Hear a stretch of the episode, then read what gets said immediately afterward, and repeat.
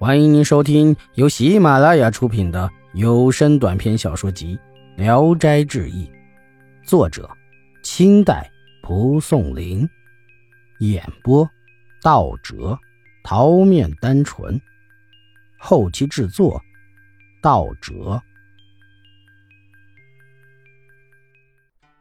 有个木材商人苦苦恳求万生去他家住住，原来木商有个女儿还没嫁人。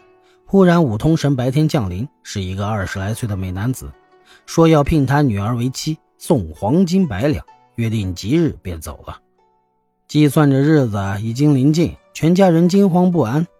听到万生的大名后，执意请万生到家里来捉怪。恐怕万生不愿来，先是隐瞒了实情不说，将万生请到家后，盛宴款待，命女儿盛装而出拜见客人。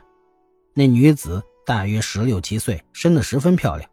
万生很惊讶，不明白是什么缘故，忙离座鞠躬行礼。木商把他按在座位上，将实情告诉了他。万生刚听说，还是有点紧张，但平生豪爽义气，所以也不推辞。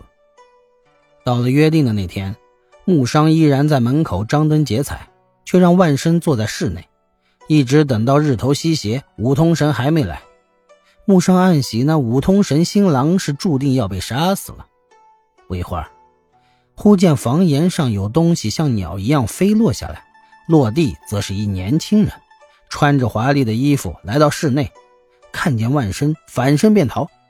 万生急追出门外，但见一道黑气刚要飞起，万生跃起，一刀砍去，断掉了一只脚。怪物嚎叫着逃走了。俯身仔细一看。巨大的爪子像手一样，不知道是什么东西。循着血迹找寻，怪物已逃入江中。木商大喜，听说万生没娶妻，这晚便在已准备好的新房里，让万生和女儿成了亲。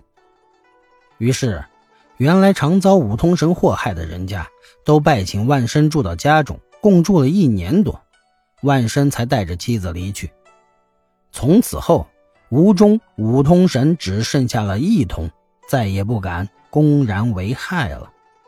另一则，金生字王孙，是苏州人，在淮水一带设馆教书，住在一官宦人家的花园里。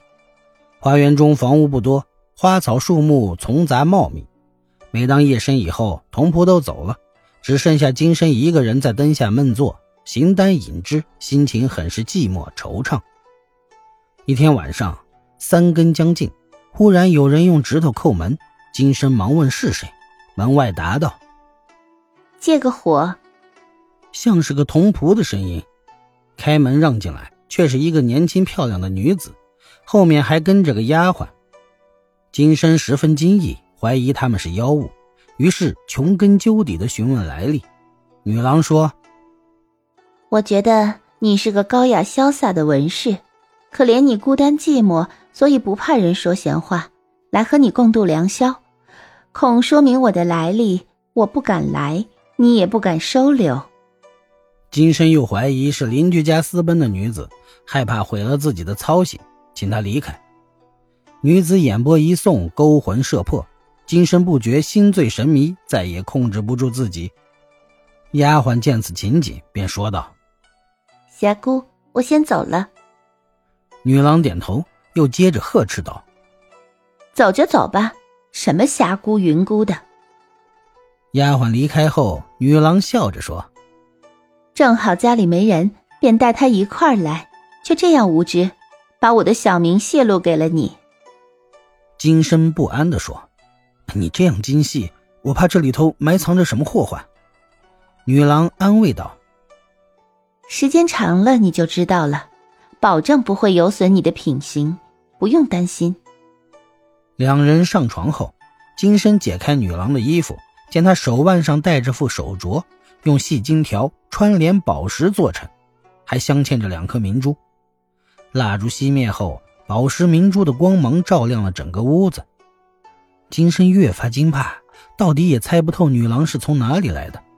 清热云雨完，丫鬟来敲窗子。女郎起来，用手镯照着路进入树丛中走了。从此后，女郎每晚都来。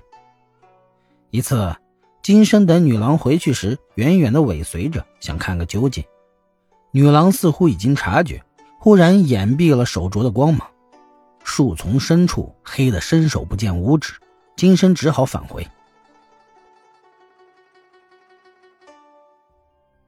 本集演播到此结束，谢谢大家的收听，喜欢请点赞、评论、订阅一下。